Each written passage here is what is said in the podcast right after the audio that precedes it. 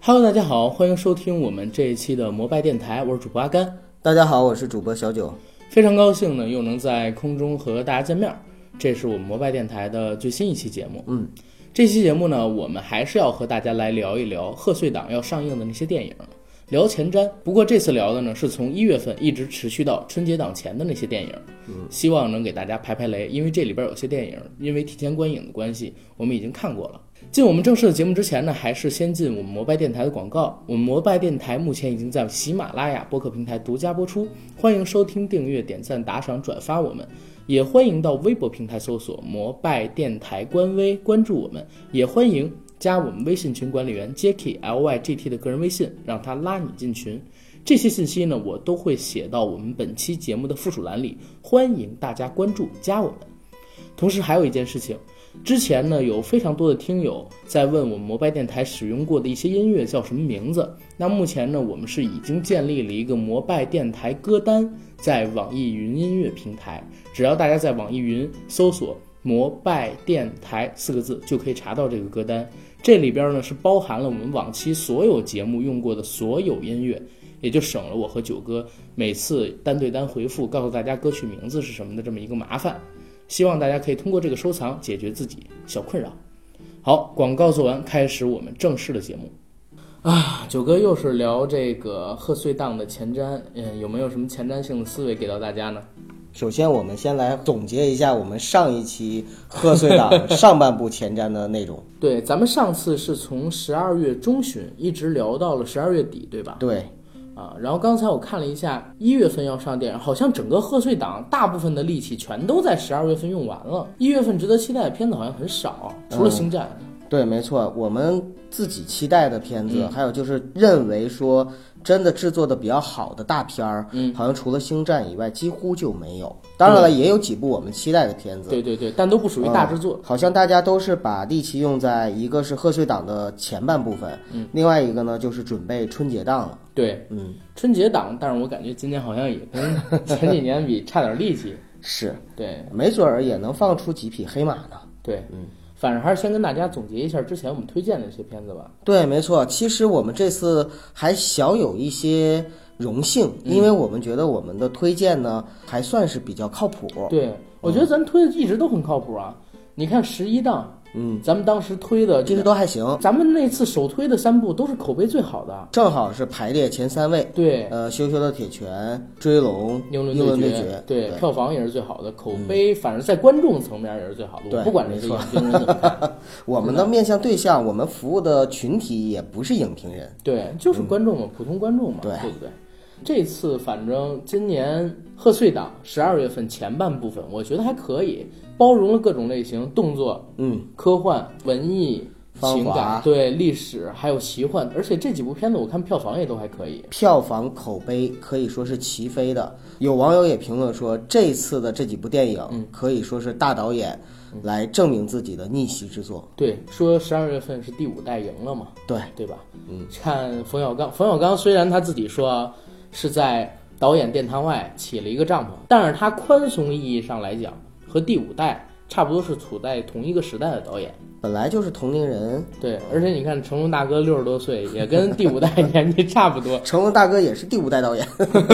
他自己也是导演啊，对不是对？啊，对，所以我，我觉得还可以。今年的贺岁档虽嗯然比不上一五年吧，一五年还真是华语大年，对，但是跟去年比起来，我反而觉得今年贺岁档还算有的聊。这个东西有大年必然就有小年嘛。对，嗯，那咱们还是来跟大家聊一下一月份的一个贺岁档展望吧。好，这次的贺岁档展望呢，我们是从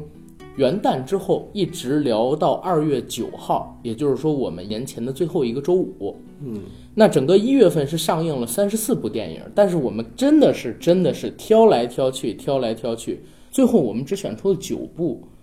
已经定档的一月份电影，还算是我们个人比较期待的吧，都不算是大众期待的电影。嗯，还算上一部一月份待定的、没有定档的《金钱世界》，那一共是十部。我们觉得实在太少了，又看了一眼二月份要上映的电影，结果二月份二月二号跟二月九号两个周末，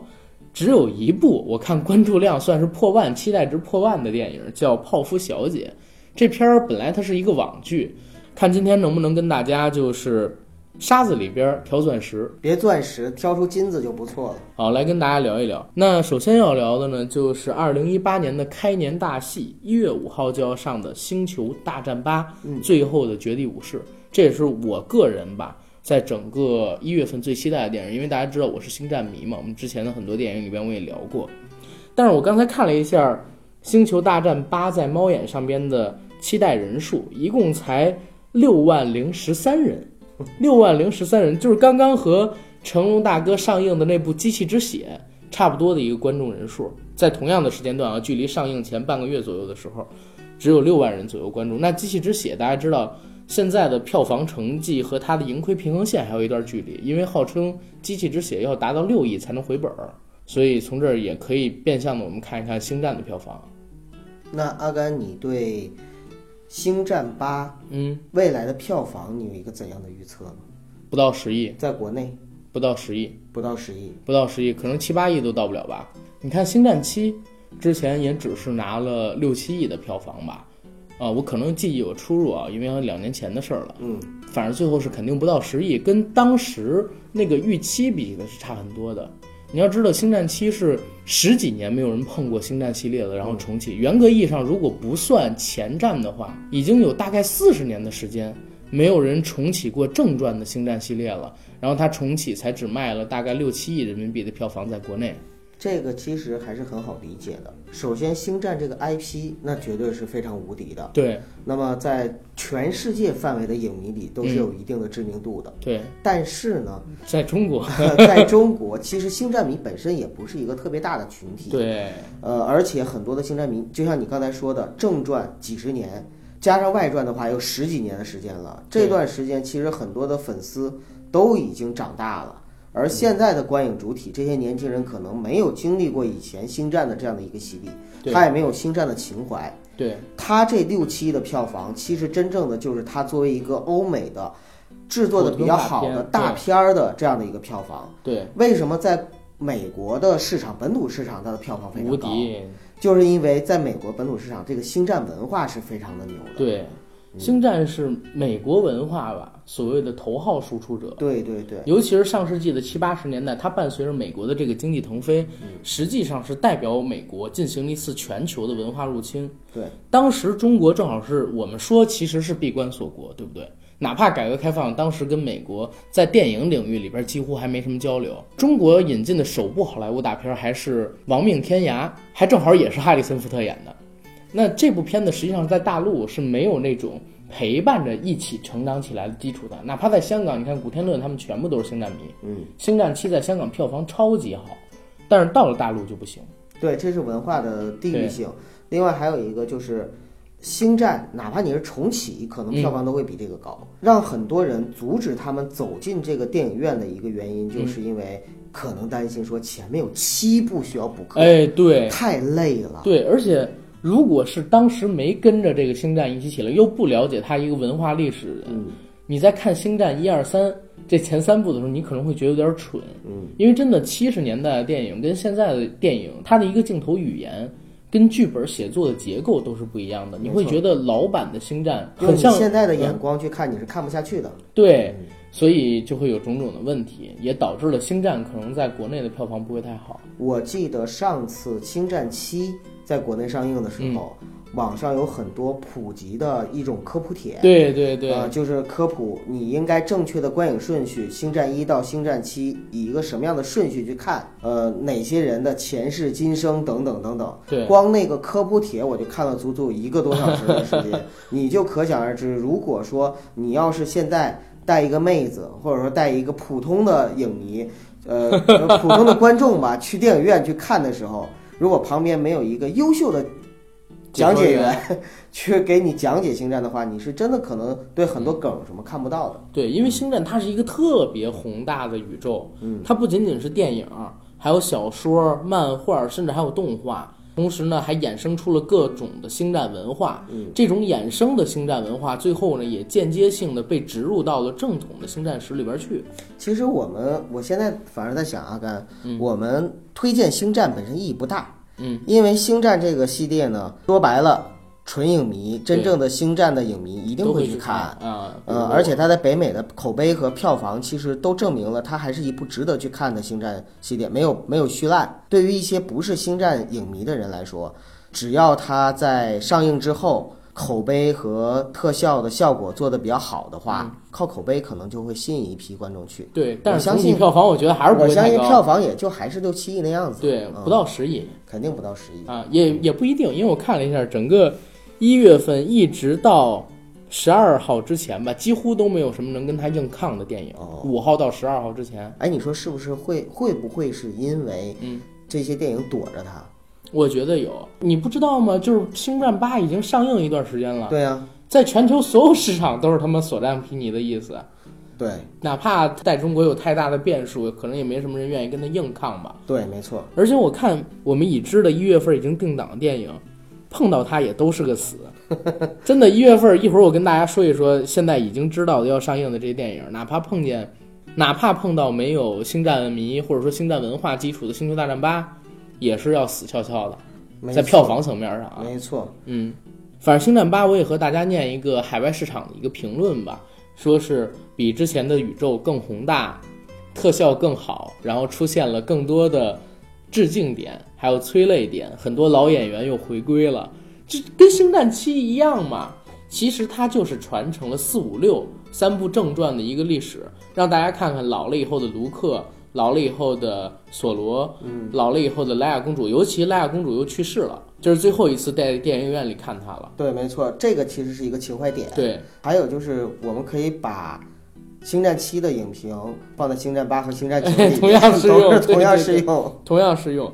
但是我我个人还是真的挺喜欢星战的。嗯，为什么？因为我看星战也是很小的时候，虽然没在电影院看，但是我在电影频道看过。嗯，以前电影频道每到过年的时候啊，或者说是赶上个节假日的时候，就喜欢《指环王》三部连播，对，或者说《星战》前传一二三，正传四五六，然后一起或者《哈再利给波你特播》一八遍。部，对对对，哈利哈利波特都没有八部，哈利波特一般是放三部，因为后边几部不知道是电影频道穷，你还这是说八没部来都得及超过上映。一周了，你想啊想，关键是哈利波特有几部在上映的时候，我还是已经长大了的就是阶在段电影院看的，对吗？对，我在小的时候看它只放两三部，嗯，对不对？好，星战八说完了呢，咱们接下来就是到一月十二号来聊几部电影。其实你看啊，一月五号到十二号，整整七天时整间，整一天一周的时间。，对，值得聊的居然只有一个星战八。听众朋友们千万别误会，并不是说在那一周里边上映的只有这一部电影，嗯，而是呢其他的电影我们甚至都不想提。对，比如说什么最佳导演啊，什么十七岁青春化敌为友这些，我我连提我都不想提，你知道吗？其实阿甘，我插一句啊，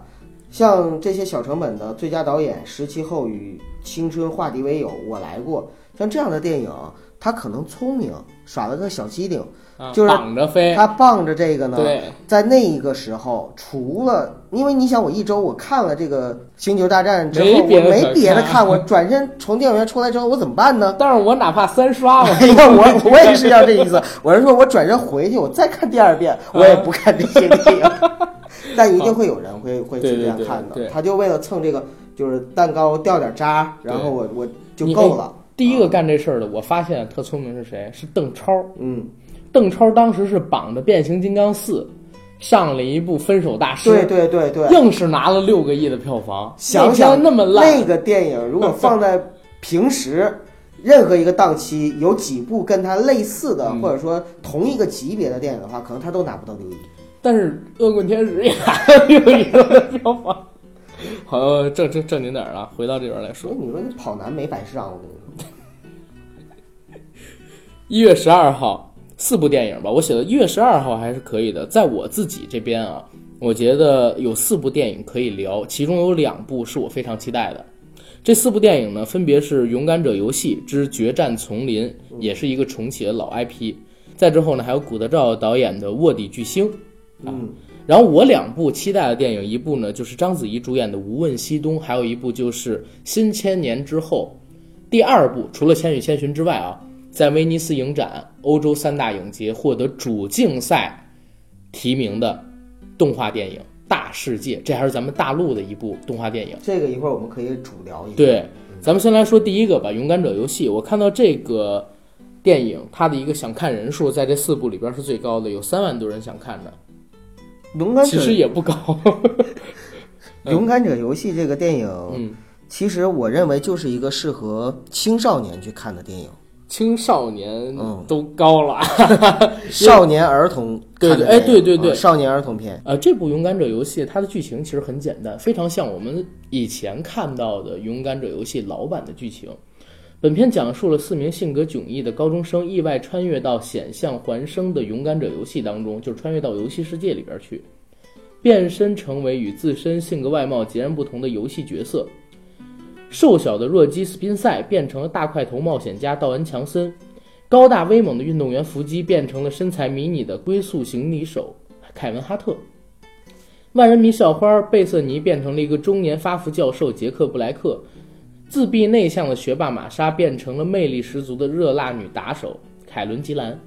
四人惊魂未定，就发现更大的危机已经来临，在各类猛兽的恐怖袭击中和恶势力的追逐夺命中，他们必须要利用自身技能并肩作战，才能赢得游戏，这是他们重返现实的唯一途径。可以告诉大家，之前我们看到的《勇敢者》游戏都是掉入到比如说是桌游的世界里边去，但是这部电影呢，是大家陷入了一个世家游戏里面去。因为这个片子，我可以跟大家唠个实听，就是我已经看过了嗯，啊，我已经看过提前观影作为自媒体，但是呢，呃，因为跟片方一些协议，我是不太能跟大家说我对这个片儿的评分儿。不过我是非常推荐有小孩子的观众带着小孩子去看这部电影，会觉得很欢乐。那就是一部合家欢的家庭电影。呃，对，反而是很适合小孩子看的一部电影。这部戏它的导演呢是杰克·卡斯丹，主演呢是道恩·强森、凯文·哈特、杰克·布莱克、尼克·乔纳斯，还有凯伦·基兰。其实主演的前三位，像道恩·强森也就是岩石，凯文·哈特黑矮子，嗯，还有杰克·布莱克杰克布莱功克夫熊猫阿宝，其实还都是在美国比较红的演员。没错，所以我觉得它北美的票房不会太差。国内的票房既然寒假开始了，我觉得它选这个档期，小孩儿去看应该也是 OK 的，因为里边确实出现了很多街机动画，你玩过吗？玩过呀，世嘉机玩过吗？都是我们自己的时代啊。对，它这里边出现了好多什么世嘉机啊、街机动画里边动画效果跟现实叠加在一起的特效，也是很标准的那种延时喜剧，几乎没有什么下俗梗，嗯，都是比较合家欢的类型。动作呢有有点儿惊险，但是不血腥、不暴力，嗯，嗯，甚至有很多的喜剧效果。这说明它的定位就是定位在少年儿童上面。对对对，所以大家可以带着孩子去看。但是如果你是一个成年人，反正因为我签了保密协议，所以我不能跟大家说太多，反正就适合孩子看这部电影就 OK 了，好吧？然后接下来咱们说的呢，就是《卧底巨星》。哎，说到这儿，好像想起《星战八》，咱们连演职人员都没提哈，还用提吗？也不用提哈。 愿意看的大家都知道，嗯，不愿意看的大家呢也都不需要知道。也没什么新鲜的，或者说值得我们说的新人啊等等的。对对对，还是说回下一部电影《卧底巨星》。这部戏呢，也是在一月十二号上映，现在猫眼上是有一万六千人想看。导演呢是古德照，主演有陈奕迅、李荣浩、李一桐、陈国坤、崔智佳，等会儿还有一个克里斯·柯林斯，嗯，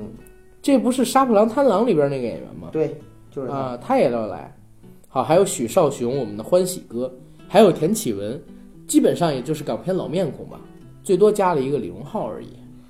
我对这个片子还是蛮期待的，因为我很久没看到伊森演戏 了。伊森演戏了，但是为什么我对古德照导演的戏就不太期待呢？对对不对？古德照还行，呃但是古德照最近的几部戏你没看吗？你说哪几部吧？恶人报喜、嗯天生不对、嗯，女人永远是对的，女人永远是对的没对看过，你你都没看吗？女人永远是对的没看过，啊，好吧，反正最近这几部戏，我觉得口碑跟票房都不咋地。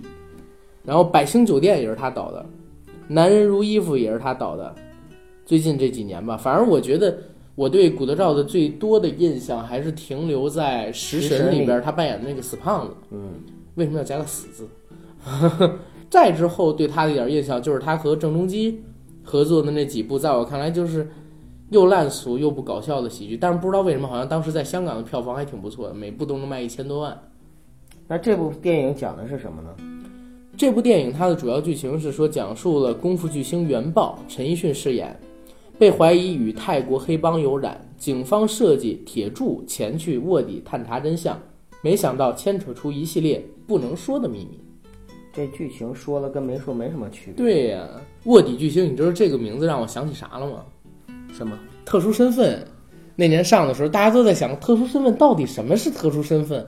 结果就在片子里边，郑中基，呃，跟甄子丹一段谈话里边，甄子丹说：“我去大陆，我用什么身份？”郑中基对着他那个名字说：“特殊身份。” 然后全程就不扣题了，跟这个正好相反。你看卧底巨星，他名字直接告诉你到底是怎么回事儿，就在里边说这个巨星要被派到泰国去当卧 底，所以你看，哎呀，香港这些导演真是有文化呀！突然我就不想 看了。这片子我觉得最后票房可能连过亿都没戏。嗯，有可能几千万吧。对而且在这个时间节点，说实话，这个时候也好像大家不是都很忙的时候，总感觉一月份啊反正我是特别忙。我也是，有年会呀，然后对年终总结呀，然后等等对等等啊，其实十二月份跟一月份是很多人都非常忙的时候。你你像我十二月还有份要账的呀，对， 还有躲债的呀， 还钱是吧？快点还钱，对吧？然后谁有心思去电影院看电影啊？我呀，我靠，我跟你说累的没边儿没边儿的时候，就对，想啊去其电影实院坐着。其实电影院看电影真的是一个解压的很好的方式。对，让你尤其是喜剧，让你去笑一笑，我觉得真挺好的。对，所以你让我去选，我可能也会去选看一个像《勇敢者游戏》或者是《卧底巨星》这样的，你不用去动脑子和过脑子，就在里边电影院里安安静静的待着，嗯然后就看他们在前面插科打诨，啊、你就可以想笑你就哈哈大笑，不想笑你就呵呵一笑就行了。呃，我还是建议你去看《勇敢者游戏》，这个卧底嗯巨星等口碑出了再说吧啊，。其实也不是啊，因对为因为除了《嗯勇敢者游戏》和《卧底巨星》，咱们还有两部要推荐的。啊，对，就是说喜剧嘛，因为《勇敢者游戏》我已经看了，嗯 对，你去看，最起码我觉得也不会太困吧。但是《卧底巨星》，你在口碑出来之前，你是真的很崩的，你知道我吧？应该不会在电影院去看《卧底巨星》，好吧老实说，明白明白。接下来这一天还会上映两部我真正期待的电影，一部呢就是《无问西东》，这部片子的导演是李芳芳，也是她第二部导演的电影吧。第一部导演是一个小制作的所谓的青春片，叫《八零后》。豆瓣评分的话，我觉得还算是 OK。这部电影为什么我说我值得期待？首先呢，他的演员是章子怡、黄晓明、王力宏、张震、陈楚生，其实还都算是我比较喜欢的演员。虽然大家说什么教主各种各种，但是说实话，我挺喜欢教主的。可能是因为我小的时候看《神雕侠侣》特别喜欢，嗯。因为你老说你那个年代是我古那天个乐年代不，我那个年代是刘德华，刘德 华，九零后的年代是啊古古天乐，你你 为什么我的我的年代不是古天乐？你的是年代是黄晓明啊、为什么我我是九零后，而且我是九零年代初？呃那应该是八五后可能是古天乐，嗯、啊对，八五前是刘德华，古天，因为我想了想，古天乐那版的《神雕侠侣》应该是在我出生或者说之后那一两年拍的，而黄晓明那一版真的是我上小学的时候拍的，就是看着他长大嘛，嗯，所以这部对我的印象深一点儿。他就像我说的那个胡军版《天龙八部》一样，就是我喜欢胡军那版《天龙八部》，当时不跟你提过吗？哎呀，但是你你聊太多黄晓明了，显得我们没逼格，聊聊张 震吧，呃，张震也是，张震也是我非常喜欢的男演员，而且是越老越帅的那种类型。嗯，反正这个演员制作班底我就很期待。然后这部片子它的一个剧情是这么写的：如果提前了解你所要面对的人生，你是否还会有勇气前来？吴岭澜、陈楚生是，沈光耀、王力宏是，王敏佳、章子怡是，陈鹏、黄晓明是，张果果、张震是，几个年轻人满怀诸多渴望，在四个非同凡响的时空中一路前行。值得注意一个地方啊，呃，这个电影它的类型是剧情、爱情、战争。嗯，为什么我说我期待这部戏啊？这部戏呢，其实在一二年的时候就已经拍完了，嗯，因为种种原因一直被延期上映。哪些原因？这个原因不好说，你知道吗？就是一种不可言说的神秘力量，有可能是来自于一位戴眼镜的神秘长者。这个问题还是等我把裤子拉到这个胸口，我再告诉你。呱呱呱！嗯，但但是真的，这部戏已经延迟了大概四五年了，呃，一八年的话六年了，延迟了快六年才能上映，有点像宁浩当年那部《无人区》，明白了，零九年拍完，等了四年才能上，《无人区》还被删了好多东西对。我不确定这部电影会不会删一些，因为好像是他讲了嘛，这几个演员饰演的角色，几个年轻人在四个时空中相遇。这四个时空，我了解到的有关于一些战争啊，或者说两党历史的情节，所以大家也可以看一看这部片子的预告片儿，你还能看到水木清华、王力宏等等等等的东西。我就不说太多了，看看正式上映之后的电影能不能和大家当年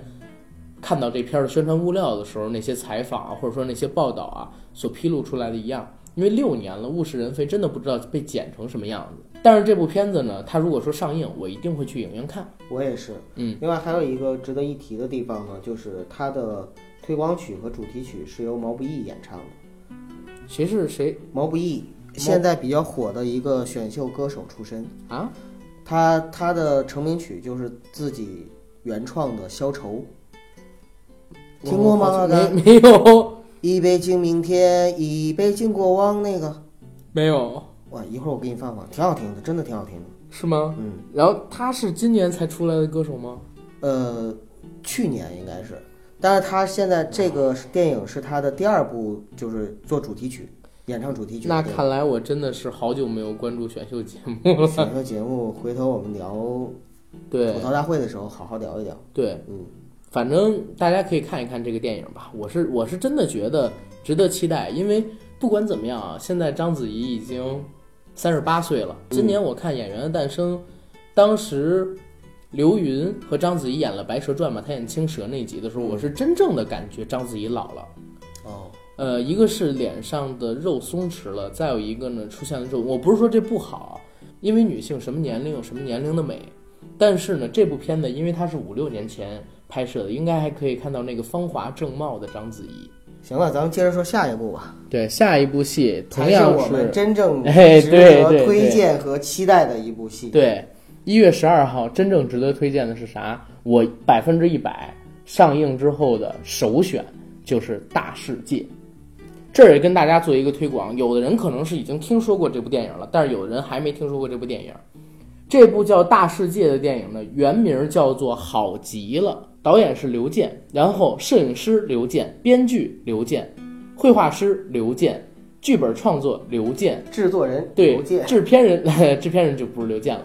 这部电影为什么值得聊啊？大家如果是知道《好极了》或者说《大事件》它的一个前世今生的话，会发现这部戏呢特别像以前一个所谓的动画神作，叫《李献计历险记》。嗯，同样是由导演一个人通过几年的时间手绘出了所有的分镜，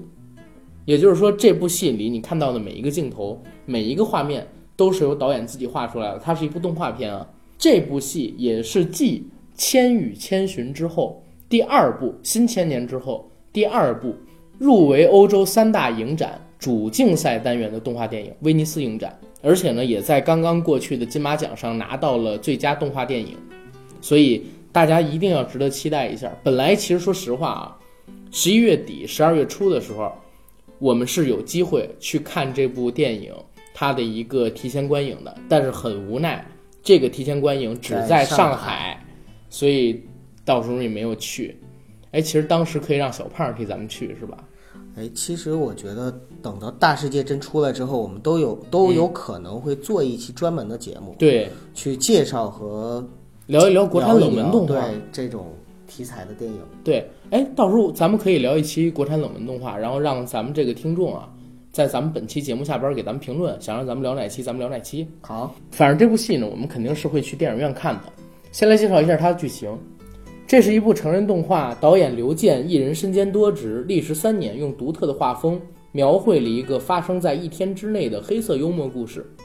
南方小城大雨将至，青年小张呢，为了挽救和女友的爱情，抢劫了老板的巨款，引发连锁反应。几股恶势力纷纷对小张展开追逐，原本没有关系的他们，命运产生了交集。在一番阴差阳错、啼笑皆非的交手之后，他们迎来了意想不到的结局。这些想改变命运的人，最终被命运开了一个玩笑。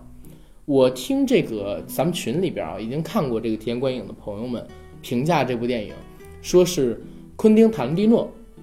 加上《李先基历险记》，再加上《无人区》宁浩的《无人区》这三部电影，这个评价已经相当高了。就是他们这几部电影，他们的作品里的元素都有一些，就是很荒诞、很黑色、多线程叙事这样的一个故事，所以我相当期待。我也很期待嗯，你看预告片了吗？看了。呃，老实说，画风呢不是我特别喜欢的风格，嗯，有点像呃 Flash，、有点像 Flash 那种感觉。但是呢，它给人展现出来的那个世界，是让我特别期待去感受一下的。对呃，好像据说只有八十一分钟，时间对不是很长。对，而且你刚才说那画风不是让你很期待，我觉得是有一个点原因，嗯，帧数太少，导致人物的动作不流畅，对对对对，这个可能就是因为导演得自己一个人去手绘，你想三年时间手绘出来的，对，因为你看现在一部电影，六十秒，每秒是二十四帧，啊，一分钟的一分钟大概就需要导演自己去手绘一千多幅画。如果是八十一分钟的电影，导演要手绘十一万幅的画。这儿的话，我们也可以看一看它的一个整体工作量。那如果说帧数做的少点儿，导演确实可以减少自己的一部分工作量，压力不这么大。当然，距离上映也有一段时间嘛，可能后期的话他会补充一些，没准会把这个帧数有所提高，也说不准。大家还是看这个具体上映后的效果。但是这部电影啊，是整个一月份除了《星战》之外，我最期待的两部电影之一。大家可以真的去电影院里关注一下，也支持一下咱们快人动画，因为到现在我看啊，只有两千两百四十三个人点了想看，到时候很有可能会院线三日游。只有三天排片儿就再也看不到了。如果你想去看，一定要抓紧时间。这是对一部没错非常难得的电影。有可能在口碑出来，或者说对，当你想看的时候，你会发现你只能够等高清下载。对，嗯但是高清下载你又找不到影院那种感觉，因为大家一定要记住，这是华语动画电影吧，就是新千年之后最争气、最争气的一个电影了。我们说大圣也好，我们说什么大鱼海棠啊，我们说什么大护法也好，都没有像他一样能够拿到欧洲的三大影展的主竞赛单元去那参与些角逐。都是在国内自己炒对炒的，自己炒，而且说实话，大圣跟这个大护法最后也没有拿到国内就是最高的电影奖项金马奖嘛，对不对？这部电影金马奖也已经拿到最佳动画长片了，啊没错，所以大家真的支持一下好的电影。如果你大护法去电影院看了，如果说你大圣也去电影院看了，这部导演用尽心思做出来的好电影，为什么不能去看？啊、当然啊，这部动画电影我们只推荐成年人去看，它是一它个是18成人禁的成人电影，对，成人的动画电影，呃，里边有一些暴力血腥的镜头，对，还有粗口，呃，对还有就是这部电影是我跟阿甘很少有的推荐大家在我们没看过之前，我们就极力推荐大家去电影院支持的一部电影。对，嗯，接下来呢就是一月十八号，这一天是一个周四，有一部非常非常有名气的电影的翻拍版要上映，就是《英雄本色二零一八》。这片子我们还讲不讲它的这个？ 我们还讲不讲它的一个主创跟故事啥的？我觉得还是要讲一讲，因为这是我们之所以就是聊到这部电影的原因。嗯，我想说一句啊，这部电影虽然它还没有上映，但是呢，刚才我看了一眼猫眼啊，百分之七十、百分之八十的人都已经提前打了一星，已经提前打了一星，然后说别侮辱经典了，看这人物造型直接不看，还有人说求别糟蹋哥哥的电影，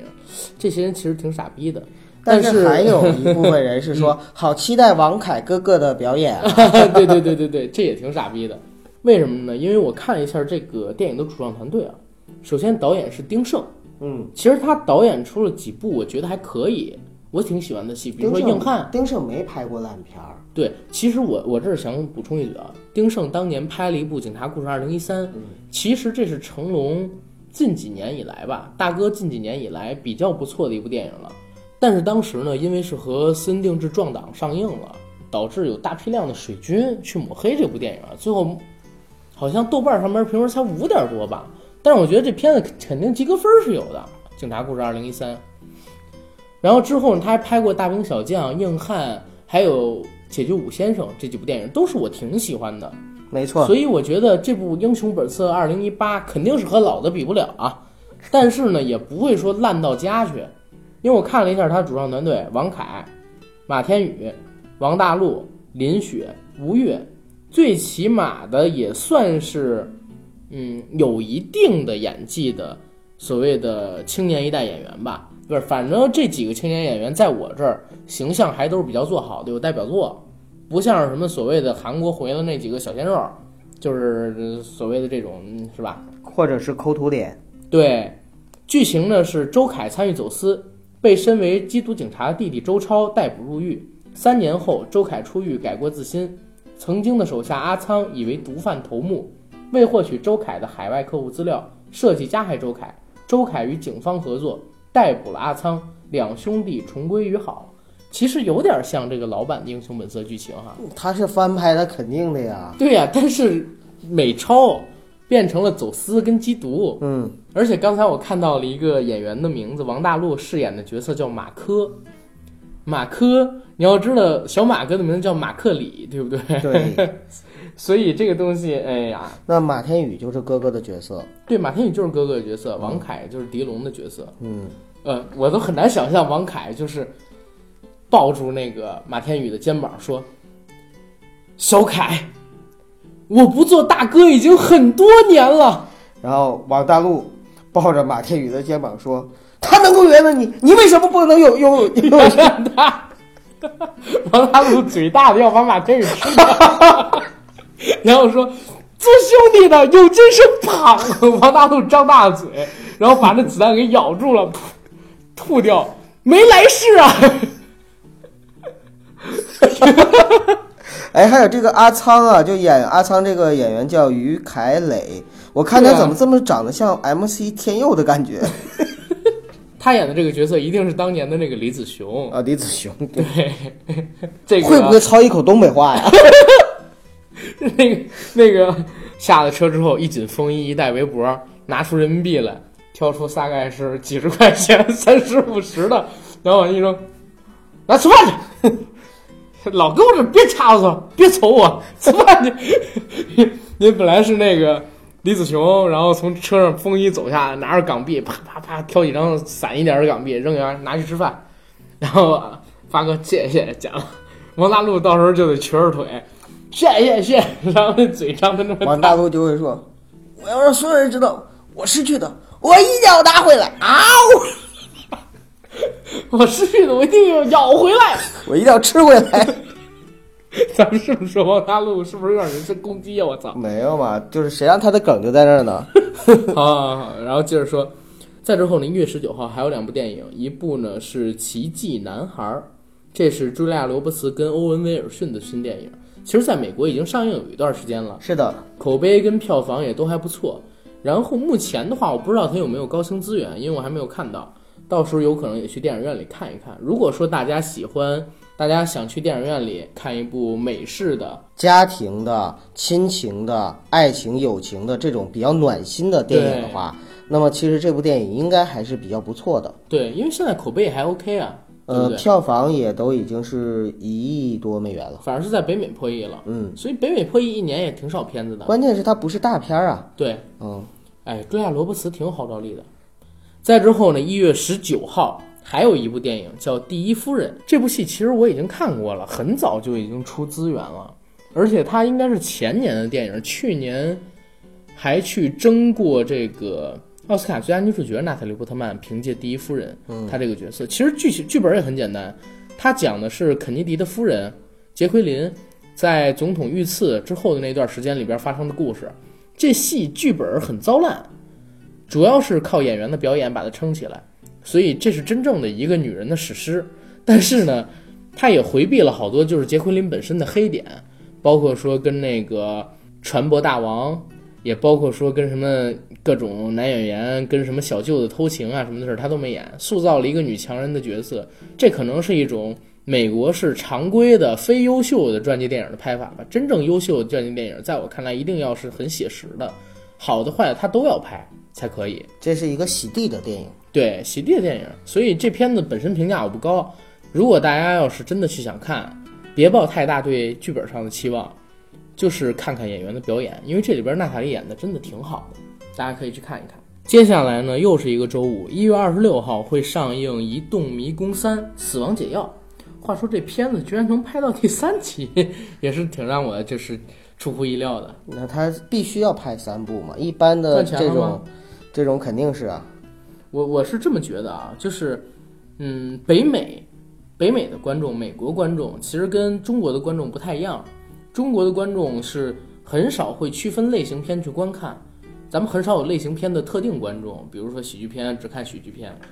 动作片只看动作片，恐怖片只看呃恐怖片是有固定群体的，美国是非常非常的有这种类型片的对象，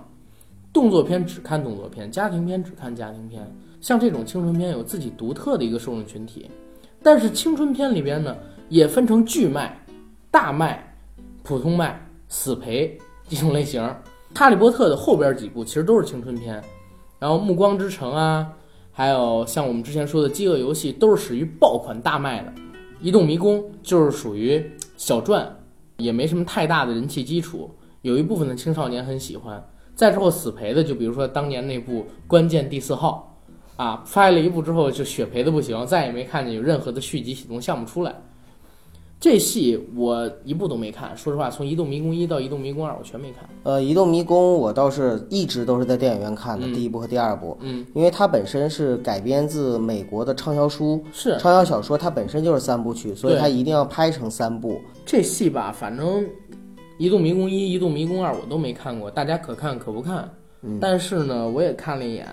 好像是整个一月份，从《勇敢者游戏》之后，规模上、制作上还算是比较精良，还算规模上、制作上还算是比较精良的。然后以定档的、有一定特效水准的片子，就这一部，大家如果想看好莱坞的话，也可以去看一看。在最近几年同期上映的像这样的青春片，并且是三部曲系列系列的形式上映的，也都是根据美国的畅销小说改编的，有《饥饿游戏》，有《分歧者》，还有这 个，那不是，有《饥饿游戏》，有《分歧者》，有《移动迷宫》。嗯，这三个系列里边来说的话呢，我最喜欢的是《饥饿游戏》。美版吃鸡嘛，对，电影版吃鸡，但是要说起来的话，我觉得《移动迷宫》它的质量、整个的制作质量和拍摄水平的话，剧本结构要比《分歧者》更好一点。你说这俩半斤八两，你知道吗行，接着往下， ？OK，接着往下，那其实整个一月份目前定档的值得说的就没了，嗯，真的就没有了。然后一月份目前待定的，跟大家推荐一部戏叫《金钱世界》，这是雷德利·斯科特老爷子最新的一个作品。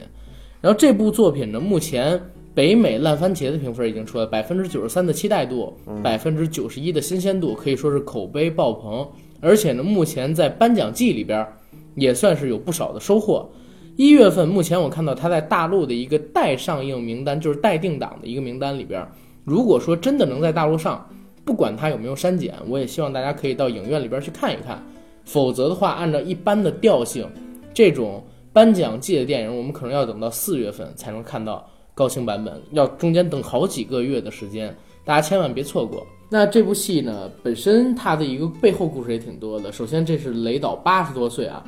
又来执导的一个新片，你可以想想现在这个所谓的大导演的一个创新能力，老爷子很牛。对，老爷子很牛，长命百岁，希望能把异形的坑补上。再之后呢，发生在本身他主演团队上的故事也挺多的，其实也就是凯文·史派西性侵丑闻爆发，导演呢临时把男主角已经已经杀青了啊，这部戏当时已经杀青了，又把男主角的戏份全部都剃掉，请到了克里斯托弗·普鲁默过来救场，把男主的戏份又重拍了一遍。造成的这么一个情况。但是目前我们已知的一个口碑来看，说是雷导他的一个补拍工作相当的完美，完成度相当高，整部电影依然给大家奉献了一个非常好的表演，还有就是剧情，所以大家还是可以期待一下。老爷子说：“我我这简直拍了两部电影。哎，真的男主角的戏如果说被删了，要补对拍啊还真的挺多的，因为还有男主角跟别人的对手戏啊，对不对”？对啊，再之后呢，说一下这部戏的剧情。电影《金钱世界》呢，改编自一起曾轰动世界的豪门绑架事件。世界首富保罗·盖蒂的孙子呢，遭遇黑帮绑架，绑匪向其母盖尔索要一千七百万美元赎金。已经与丈夫离婚的盖尔无力支付这笔高昂赎金，只能向盖蒂家族求救。但富可敌国却无比吝啬的老盖蒂却拒绝为孙子支付赎金，拿不到钱的绑匪丧心病狂地割下了人质的耳朵，邮寄给盖蒂家族。心碎的盖尔在前 CIA 特工弗莱彻泰斯他的协助下，试图撼动这一僵局，解救自己的儿子。哎，你看，同样是绑架案，李嘉诚就愿意拿着钱，然后去解救自己的儿子；老美就不愿意拿钱解救自己的孙子。所以在这儿就能看出美国人民多么的水深火热，他们生活的没有亲情，没有理想，没有信仰，哪像咱们中国人一样沐浴在这样和煦美好的阳光之下，看到红艳艳的天，哎，红艳艳的天空也不太好啊，看到雾霾霾的天空，呃，也不行，就是看到蓝色的天空，大蓝天，充满希望的未来世界就在我们眼前。再之后呢，其实二月份目前已经定档的片子里边，二月二号几乎没有可聊的，只有二月九号的一部《泡芙小姐》，这是张歆艺主演的一部电影。嗯， 《泡芙小姐》她这部电影应该是改编自一部同名的网络动画，当时还挺喜欢她这个片头曲呢。哒哒哒哒哒哒哒哒哒。哒哒哒哒哒哒哒，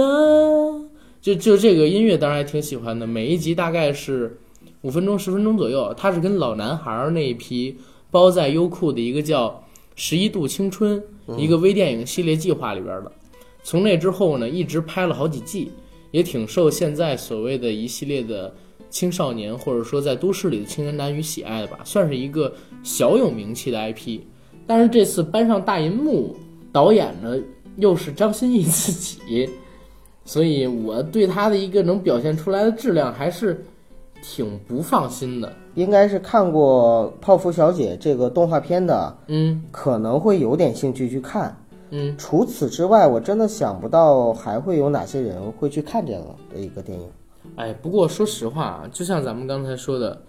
二月二号到二月九号就没有什么片儿。二月九号之后的一个礼拜，又到了所谓的一个春节档，对，大片儿都憋在春节档。就像他这样的电影，如果说在二月九号的时候打一个擦边球，万一能破亿，这就是血赚啊，对不对？破译